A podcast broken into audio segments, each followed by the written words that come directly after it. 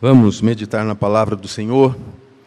Eu convido os irmãos a lermos um texto que se encontra na primeira carta de Paulo aos Tessalonicenses, capítulo 4,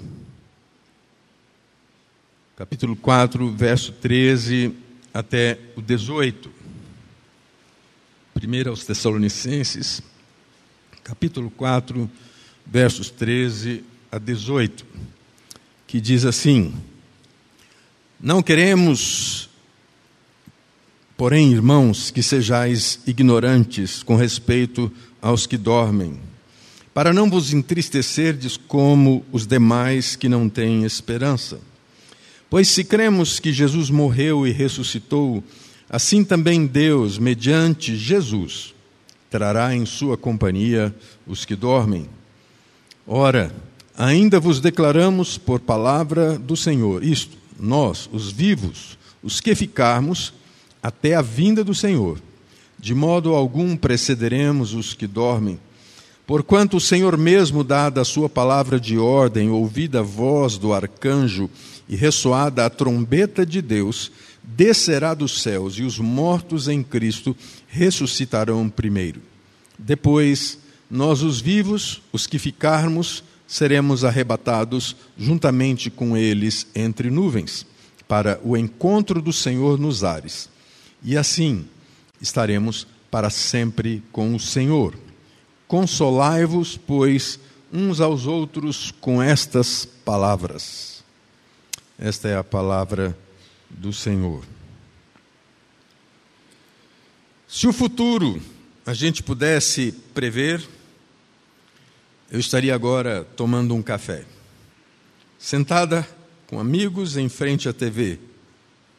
Eu olharia as aves como nunca olhei, daria um abraço apertado em meus avós, diria eu te amo a quem nunca pensei.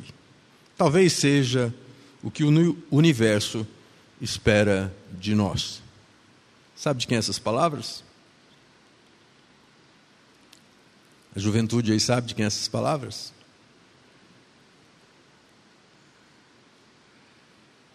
Essas palavras vieram à tona no dia 5 do 11, há uns dias atrás, numa canção chamada Girassol, pela Marília Mendonça. Agora você sabe quem é.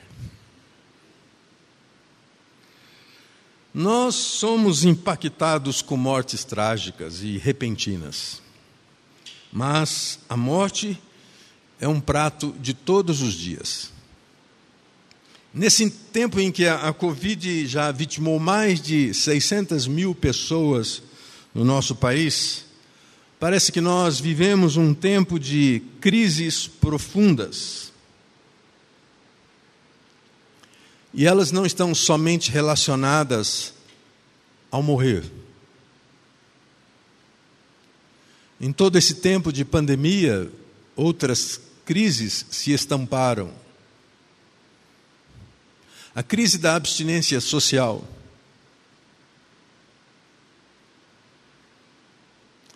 Em uma postagem do reverendo Giovanni, ele diz alguma coisa muito interessante. Essa geração está lidando com a morte como jamais precisou em sua história. Mas me pergunto se estamos entendendo a lição oportuna desses tempos difíceis.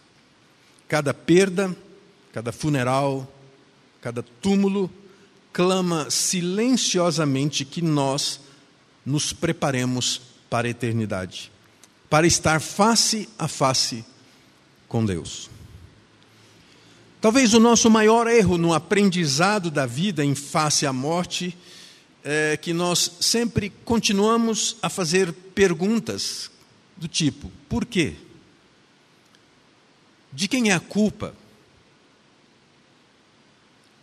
O que é pior ainda é porque nós só queremos achar culpados, ou queremos achar uma desculpa. Não era para ser assim. Nossas des nossas atenções, as nossas indagações estão desfocadas de algo muito mais transcendente. nós estamos mais preocupados na causa do que no efeito. Marcelo Galberto, em um dos seus, dos seus comentários, ele diz assim: Nós vivemos exageradamente apressados, com compromissos demais para tempo de menos. Quando eu leio as Escrituras, eu vejo coisas que me assustam. O salmista, no Salmo 116, 15, ele diz que preciosa é aos olhos do Senhor a morte dos seus santos. Que preciosidade tem a morte? Que valor tem a morte? Salomão, aos Eclesiastes, no capítulo 7, numa sucessão de palavras de sabedoria, no versículo 2 ele diz: Melhor é ir à casa onde há luto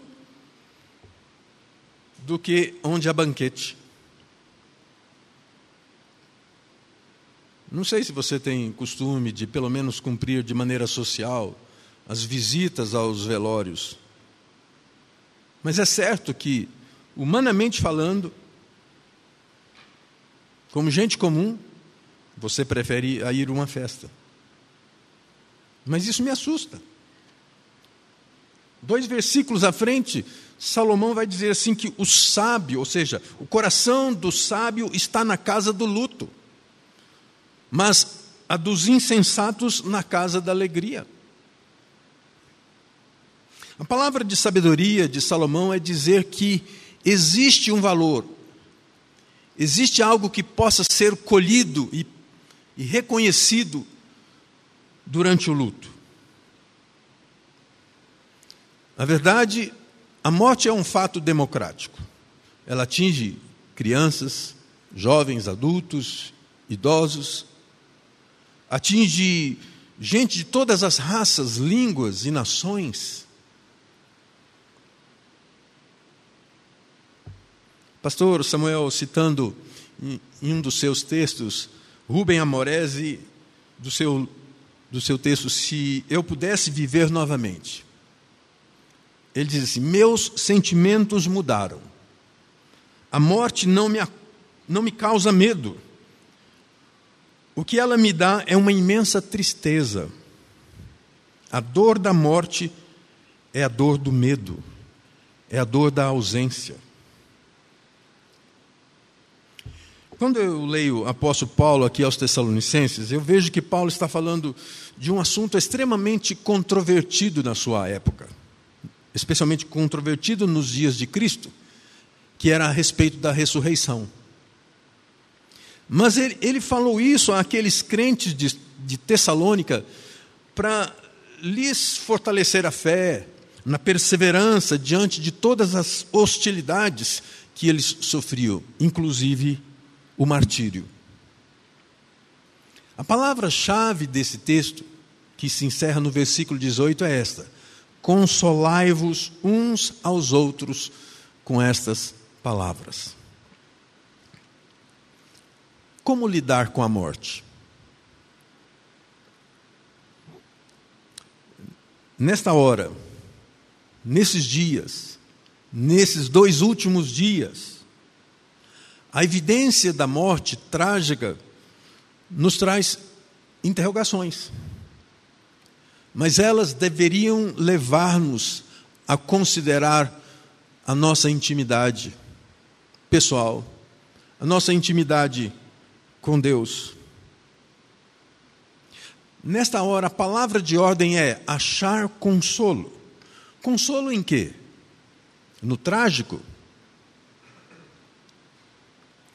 A morte nos revela a nossa incapacidade de penetrar nessa situação com o raciocínio humano, que se firma sempre na lei da causa e efeito.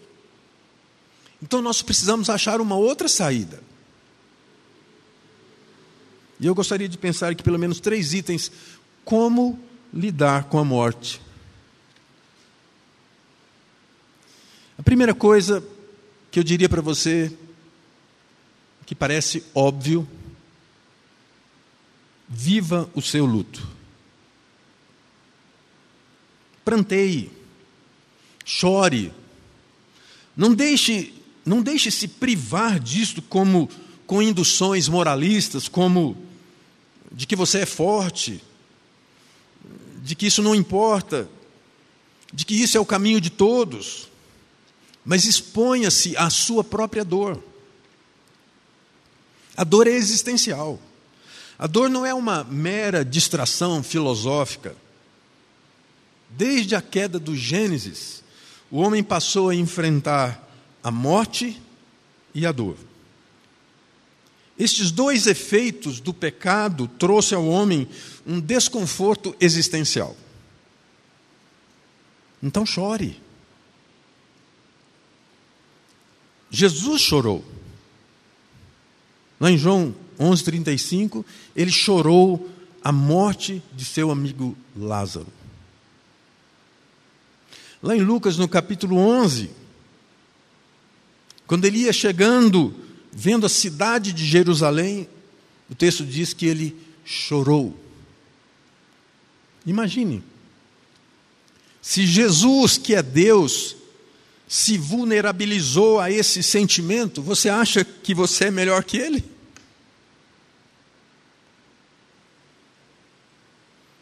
O esvaziamento da dor no luto lhe possibilitará ter uma recuperação mais rápida. Segunda coisa, como lidar com a morte? Encontre o significado da vida na morte. Você percebeu que as pessoas tantas vezes tentam encontrar significado da vida em festas, nas coisas que tanto gostam e consomem. Tentam encontrar significado numa vida de, relação apaixonada.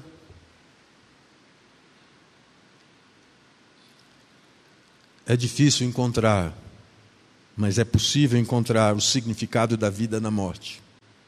Ainda que isso pareça ser impossível, mas não é. Eu sempre digo que a gratidão precede a vitória. A gratidão precede a vitória. Olhar para a vida quando se perde alguém e poder reconhecer a dádiva divina dos anos, os dias que vivemos com aquela pessoa com quem nós convivemos e amamos. Por isso devíamos valorizar mais. Valorizar mais o abraço, o beijo, o aconchego, a gargalhada e até mesmo o pranto juntos. Valorizarmos a celebração. Porque um dia nós não mais teremos tudo isso juntos. Ao invés de vivermos um litígio por migalhas valorizadas pelas paixões mais fúteis, deveríamos sim amar mais, abraçar mais. O grande significado da vida só se encontra quando eu reconheço a mão de Deus na minha história.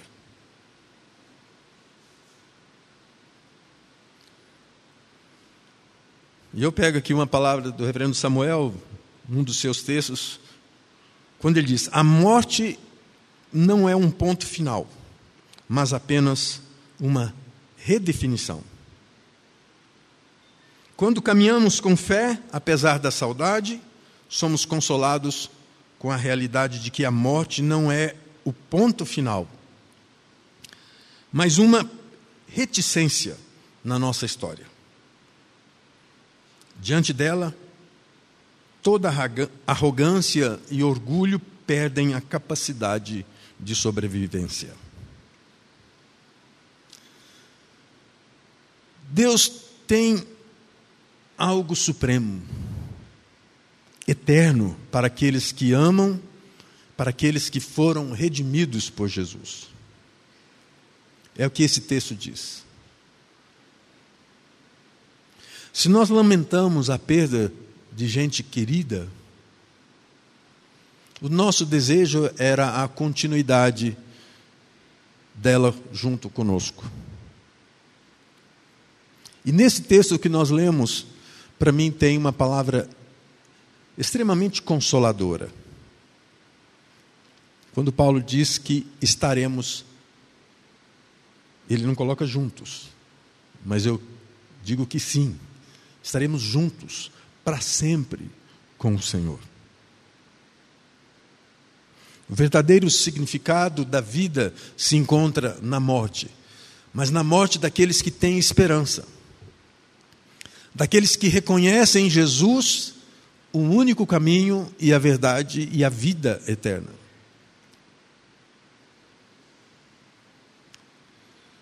E a terceira coisa que, como eu disse, está no centro de, e foco deste texto, que é o versículo 18, que diz: Consolai-vos com essa palavra. Que palavra? Não são as palavras que nós tantas vezes direcionamos às, aos familiares, aqueles que choram a perda de um ente querido, como meus sentimentos, Deus te console. Ele era gente boa. É a palavra de Deus que nos esclarece quando aqueles que morrem em Cristo, com Cristo, é isso que nos consola. A mensagem de consolo é esta: que aqueles que estão em Cristo não morrem, mas vivem, já gozam da eternidade. E é o que mais toca o meu coração, sofrido, é que em breve estaremos todos juntos. Foi o que Jesus disse ao ladrão da cruz: Hoje mesmo estarás comigo. Que anseio de uma mãe que perde o seu filho ou filha dizer: Amanhã você estará comigo. Há uma luz no final desse túnel. Não é qualquer luz, é a luz de Cristo. Quando Jesus diz que Ele é a luz do mundo, Ele está dizendo que toda dádiva e toda incerteza se desfazem nele.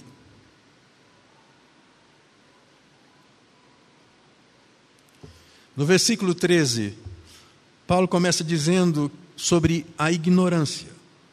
A ignorância da qual Paulo se refere aqui é desfeita quando compreendemos e nos rendemos ao amor de Jesus. Essa ignorância é que nos conduz, que conduz os homens ao desespero. Paulo tinha convicções seguras de que ele estaria vivo na iminente volta de Cristo. E eu diria que se você teme passar pela morte, seja como Paulo, creia. Creia que se o Senhor quiser te levar em vida, Ele levará. Mas creia que se Ele quiser voltar e te levar como você está, isso também sucederá.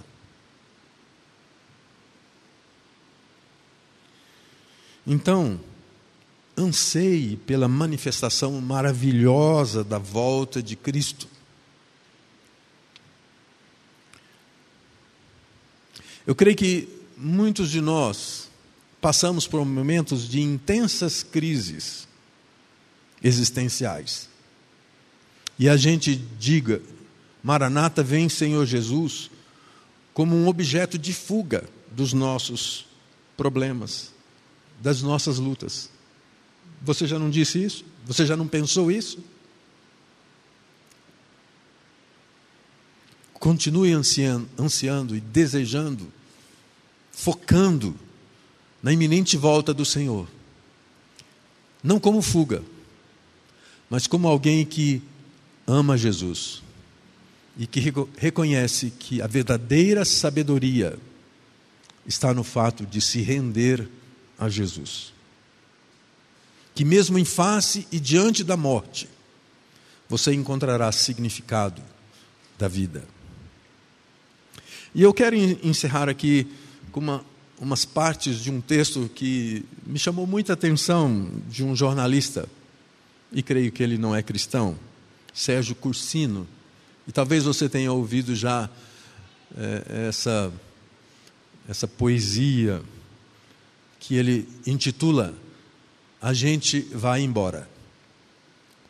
Ele diz: A gente vai embora e fica tudo aí os planos a longo prazo e as tarefas de casa, as dívidas com o banco, as parcelas do carro novo que a gente comprou para ter status.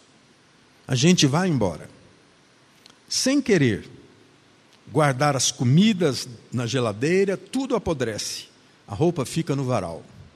A gente vai embora. Se dissolve e consome toda a impotência que pensávamos que tínhamos, a vida continua. As pessoas superam e seguem suas rotinas normalmente. A gente vai embora.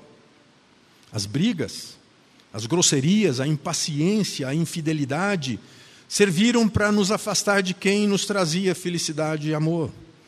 A gente vai embora.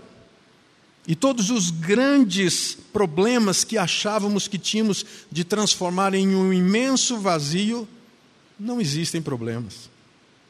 A gente vai embora. Pois é, é bem assim. Piscou, a vida se vai. A gente vai embora e somos rapidamente substituídos no cargo que ocupávamos na empresa. As coisas que sequer emprestávamos são doadas, algumas jogadas fora. Quando menos se espera, a gente vai embora. Aliás, quem espera morrer? Se a gente esperasse pela morte, talvez a gente vivesse melhor. O tempo voa. A partir do momento que a gente nasce, começa a viagem veloz com destino ao fim. E ainda há aqueles que vivem com pressa, porque a gente vai embora.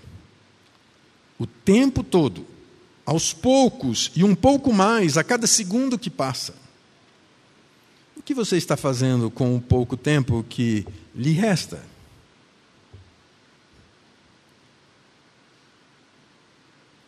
Só em Jesus nós temos a verdadeira consolação. Porque a morte já foi vencida. Agora nos aguarda a coroa de glória. Que Deus nos abençoe. Vamos orar mais uma vez. Senhor, em tempos de luto, certamente a nossa condição humana se desfaz no pranto, na dor da separação, da saudade.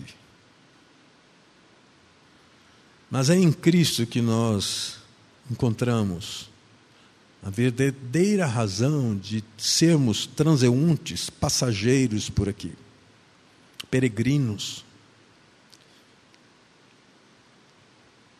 Porque ele venceu a morte.